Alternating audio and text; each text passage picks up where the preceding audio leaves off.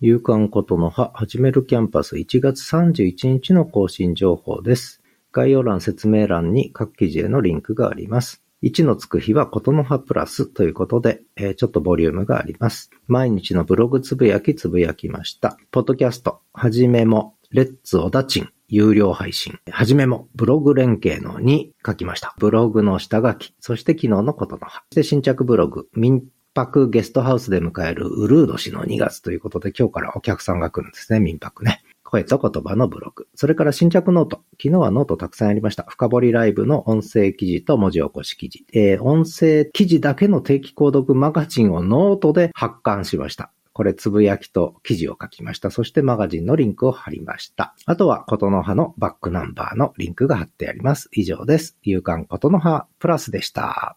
ではまた。